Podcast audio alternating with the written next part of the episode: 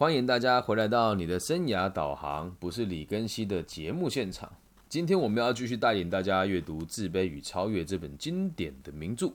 今天我们的节目的内容叫做《求爱的我们》，取材的内容来自于《自卑与超越》的第十二章之五，已经来到最后几集了。那我们也慢慢的把这本书读完。那接下来会再开启下一个章节。如果各位亲爱的观众朋友啊、听众朋友，你们有想要听什么？类型的书籍呢，也都可以跟我说，就会用这样子的方式一集一集的带领大家阅读。好，那我们就正式进入今天的主题哦。阿德勒博士他表示啊，一个人追求异性的方式，透露出他的勇气和合作能力的大小。其实我们这本书一直在贯彻两个词，就是勇气跟合作的能力。那勇气跟合作的能力呢，这两个词呢，其实也是间接的表达出了一个人的生活风格。好，那什么叫生活风格？也就是一个人认为他自己的力量还有分量。力量是什么？相信自己的能力是还可以的，并且可以应对压力，持续的让自己进步，这个就叫做力量。那至于分量呢？是认为这一个人自己在团体里面有没有办法贡献给他人，这个就叫做分量了。这就是所谓的生活风格。所以，我们从追求异性的方式就可以了解这个人是否具有勇气和合作能力哦。那每一个个体哦，都有他特别的方式。人呐，在求爱时期的时候，有他特别的举止和性情，这会和他的生活风格一致啊。什么叫生活风格呢？刚有提过了嘛。小小朋友、小学生很喜欢在教室里面，对于你喜欢的女孩子，你可能会扯人家的辫子啦，揪人家的裙尾啦，或是刻意骂对方丑八怪啊。这样子的孩子会想。的方式就是用特殊的方法去吸引别人的注意力。好，继续往下看。一个人他在谈恋爱时期的行为风格，显示出他有自信和合作能力，并愿意维护人类未来，或仅对他自己有兴趣。在此阶段战战兢兢，不断以我给人家什么印象，别人认为我这个人怎么样的问题来折磨自己。啊，这里虽然短短的几句话，但是里面藏着很多这个小小的秘密，咱们一个一个来剖析哦。他说，显示出他的自信和合作的能力，就跟我们前面讲的勇气跟这个生活风格是一样的嘛，并且愿意维护人类未来哦。什么叫维护人类未来哦？这是在艾德勒的个体心理个体心理学里面一直强调这件事情哦。人的三大任务分别是工作、交友和爱情，而爱情呢，就是会正常的逻辑来讲，会生小孩。孩子出现之后，我们才能够学会无条件的奉献给他人。所以，你追求一个人的这个其后的意义，还包含着你心里面愿意为人类的未来负责，因为你愿意去繁衍后代嘛。我知道听起来有点鬼扯啦，但到我这个年纪，我在回想，确实是这样。如果你很爱一个人，你会期待跟他有孩子。那如果你说老师我很爱一个人，但是我不想跟他有孩子，代表你没有那么爱他，又或者是你对你们两个彼此之间是没有信心的，懂吗？那有的人是说，哎，老师生了孩子之后自己就没有自由了，刚好抵触了阿德勒博士讲的这个个体心理学的这个大大忌哦。如果说生了孩子我就没自由了哦，我就会被这个人绑死了。如果你有这个逻辑在，就代表你不懂得爱别人，你只懂得爱你自己，懂吧？所以，如果只懂得爱自己的人哦，他就会在爱情世界里面，或者在他的社交的范围当中，总是会想别人怎么看待我呢的这个问题来折磨你自己哦。继续往下看，一个男性在追求女性的时候，步调可能缓慢和谨慎，也有可能鲁莽跟急躁。但是不论如何哦，他的生活风格构成他求爱时期的表现。而这个追求别人的这个逻辑哦，不过是他表达生活风格的另外一种方式而已。到这个地方，我们不如缓一缓来思考这个问题哦。一个人吃饭的时候是什么样子，追女孩的时候就是什么样子。还有一部有很著名的这个很久以前的喜剧吧，我记得好像是牛头凡演的那个演员什么名字我不记得了，就啊陈百祥。陈百祥有有有一集，他跟钟楚红演的那个说什么烂烂赌王吧，然后他就说：“哎，先生，你有喝咖啡的习惯吗？”他说：“哦，有啊，喝完咖啡我还会放屁。”然后对方就说：“啊，这就是亲密行为以后所产生的这个行为。”因为他说喝咖啡有刺激性、跟娱乐性、跟快乐的这种快感嘛。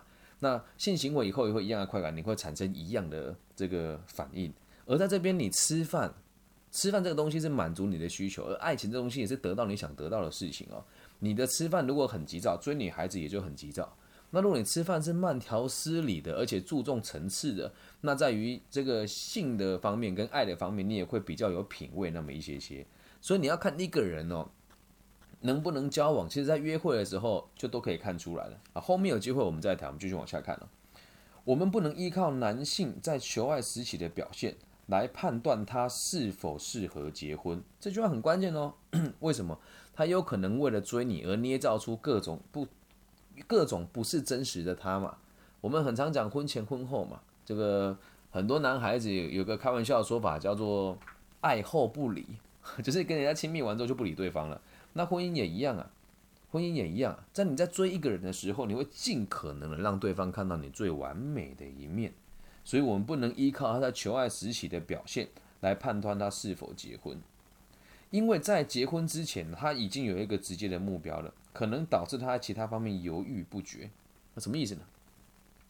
他的目标只有一个，把你娶回家或者跟你交往，所以他会用各种方式来蒙骗你嘛。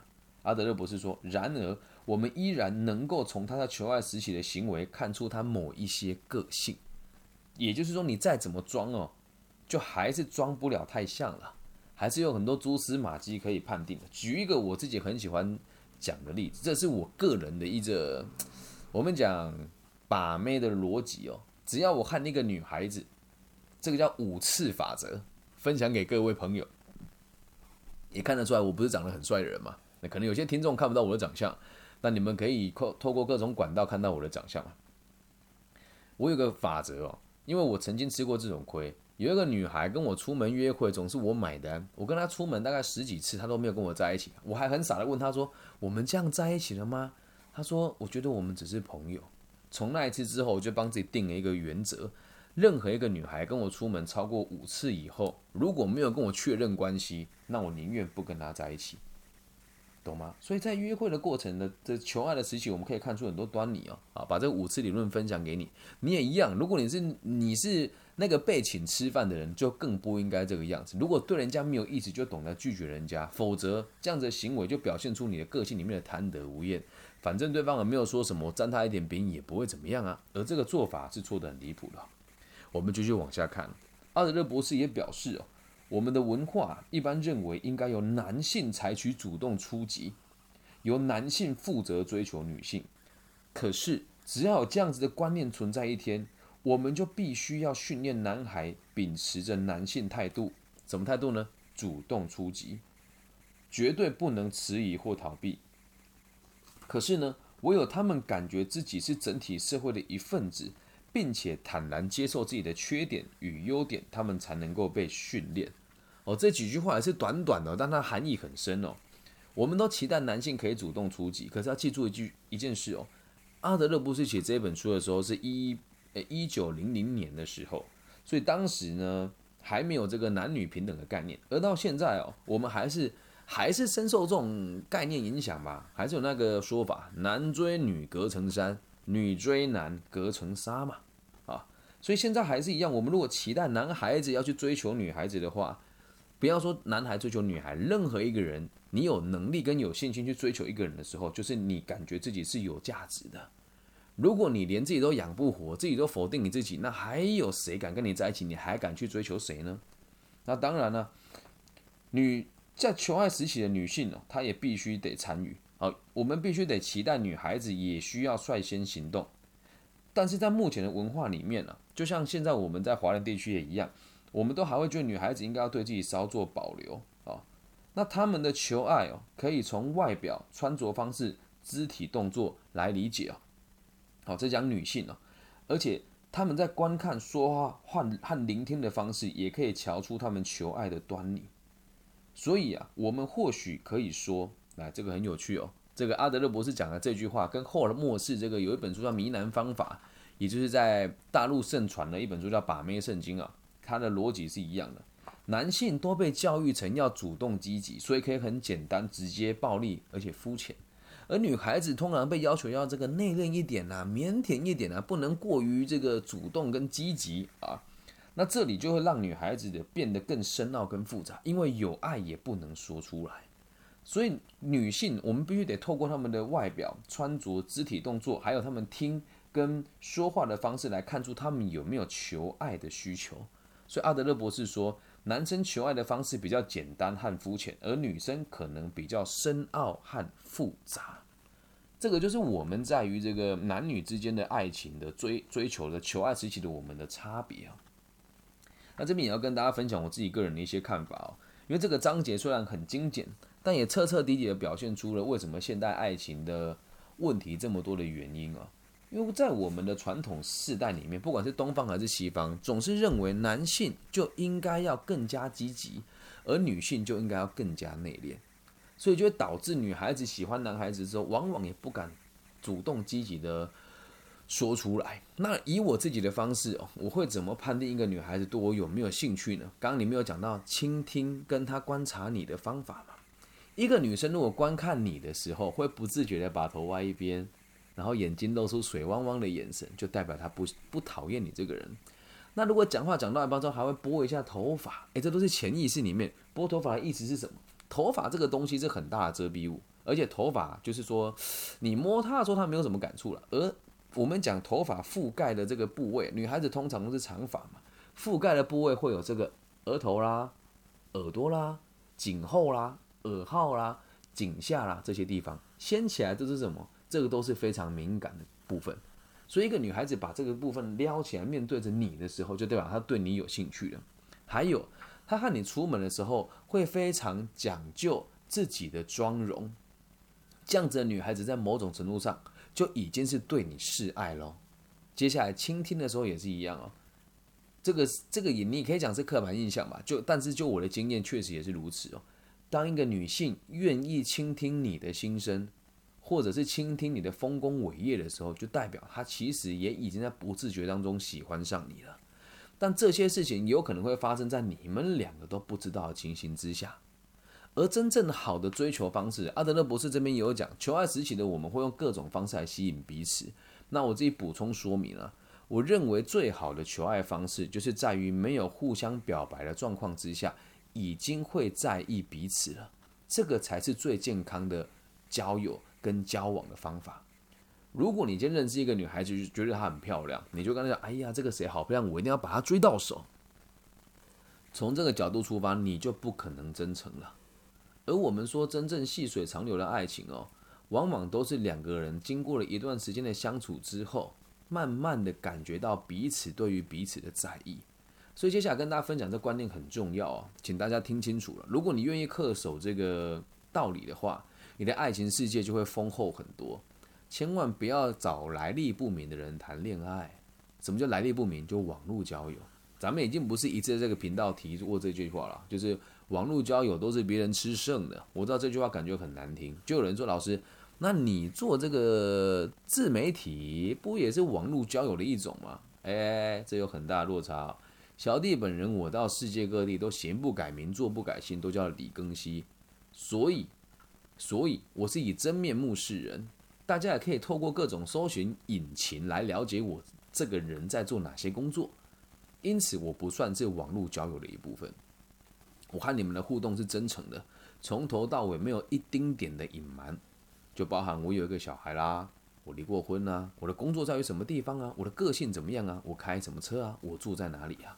那当然，我也不是百分之百的把自己每一个隐私都放到网络上来让大家公审我跟理解我，但是这个是我对我观众呃对我的听众朋友的最基本的这个礼貌跟认知。我认为这件事情相当重要。但你在网络上交友会有那么多人一见面就跟你讲这些事吗？啊，恐怕不会嘛，对吧？所以接下来要跟大家分享的，哦以这个观念做结尾一个真正好的爱情哦，我们该怎么去求爱？求爱这件事情绝对不是针对某一个人去求他，而是要让你从这个社会群体当中理解到，让社会群体知道你这个人准备好了，欢迎大家跟我谈恋爱，跟我生小孩，跟我结婚生子，这个才是真正求爱的方式，懂吗？记住，只有对的方法，没有对的人。那想跟大家分享这个方式哦，就是要让你自己知道最健康、最真诚的追求方式是什么。工作、交友跟爱情，它是有个脉络在的。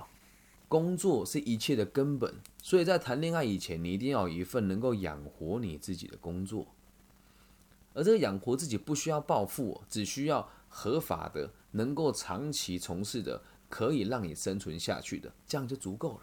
啊，那你有稳定的工作之后，你的交友圈也会跟着稳定下来。